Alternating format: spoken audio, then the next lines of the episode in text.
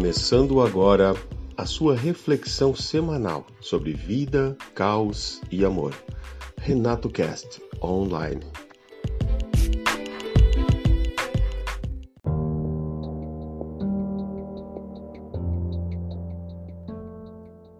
Sim, eu me lancei o desafio e parei com a cafeína por um tempo.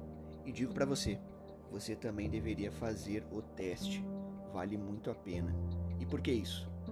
Porque mostra o quanto a nossa mente ela é traiçoeira com nós. Porque eu não sei você, mas eu consumo café desde a minha adolescência. Eu sou um apreciador de café, eu amo café. Porém, eu identifiquei que o café ele estava sendo o gatilho da minha ansiedade. E como que eu identifiquei isso? Através de um amigo meu que trabalha comigo, ele estava num estado muito ansioso, assim, um período. E ele identificou que o café poderia estar potencializando aquilo. Então ele fez o teste. Ele pegou, ele parou com a cafeína e foi vendo ao decorrer, assim. E eu fui acompanhando junto com ele esse processo, né? A primeira semana, ok, ele, ele foi legal, mas ele disse que tinha muita vontade. E aí começou na segunda semana as mudanças interessantes. Na segunda semana teve aquele cansaço extremo, onde parece que a mente diz assim: tu precisa disso, necessita disso. Mas ele seguiu firme e não cedeu. E na terceira semana ele identificou que bom, é isso aí, eu não preciso do café mesmo. E aquele estado ansioso que ele estava diminuiu. E ele conseguiu ter um controle, principalmente assim da mente em referente referente a essa questão, né, de consumir algo ou não. Então, automaticamente eu pensei, bom, vou me lançar esse desafio, vamos ver como é. E realmente é, é um processo, como é que eu vou dizer assim, ele é penoso, ele é realmente dolorido, porque nós percebemos assim o quanto a cafeína é uma droga poderosa. Porque os primeiros dias ali, os dois, três primeiros dias, foram bem tranquilos. Do quarto em diante, começou a vir aquela vontade extrema de, de eu querer consumir café. De eu sentir o cheiro assim, ficar assim, nossa, eu preciso disso. E a partir dali, parece que a situação ela só, né, vamos dizer assim, piora. Porque daí tu começa com uma dor de cabeça extrema. Tu começa com um cansaço que não cabe dentro de ti. Tu, fica pensando assim, nossa, como que tá surgindo tanto esse cansaço em mim? E a partir do momento que tu consegue superar essa barreira e a tua mente e tu começa a mostrar para tua mente que não, eu não vou consumir e se eu voltar a consumir vai ser porque eu quero, não porque tu quer. Tu começa a ter um equilíbrio.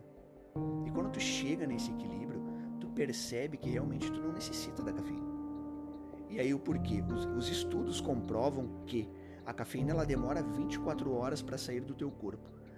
Olha só que interessante, tá? Vamos pensar na, numa rotina normal, uma rotina, rotina comum, a minha, por exemplo. Eu levantava de manhã, eu tomava café já pela manhã, eu chegava no trabalho, eu já tomava uma xícara de café. Antes do meu almoço, eu já tomava outra xícara e após o meu almoço, eu tomava ali uma terceira xícara. Certo? Eu parava de consumir café ali pelas 16 horas, tá? Chegava em casa, ia dormir ali pelas 23, sem consumir café, das 16 às 23 e daí das 23 até às 6 da manhã do outro dia. Só que nesse período não fechou 24 horas. Muito antes de fechar 24 horas, eu já estava consumindo café novamente. Então o corpo ele nunca limpava a cafeína. O que, que você faz? Você só acumula a cafeína dentro de ti.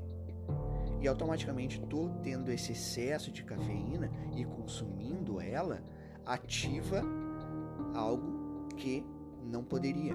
Que é o que? Que ele mascara o teu cansaço. Que é justamente um dispositivo cerebral que nós temos, onde a cafeína vai lá e mascara a válvula do cansaço. E parece que tu tá bem, que tu tá 100%. Só que chega aquele momento da vida que tu tá tomando café, tu tá consumindo e parece que aquele cansaço ele não some, parece que ele só te mantém de pé. Ele te mantém em pé, mas ele realmente não sumiu e dá a entender que tu tá sempre cansado, mas seguindo em frente. Então pra gente ver quanto o café ele é nocivo para nós, né?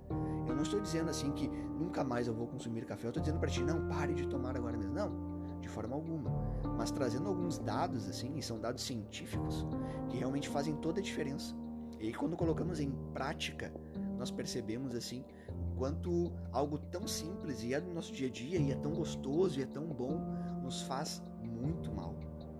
Então, além de tu ter o controle também de mostrar para tua mente que tu vai ingerir algo somente se tu quiser, não porque ela quer. Então o que eu digo para vocês é: faça esse desafio e perceba como você vai ter o controle da sua mente.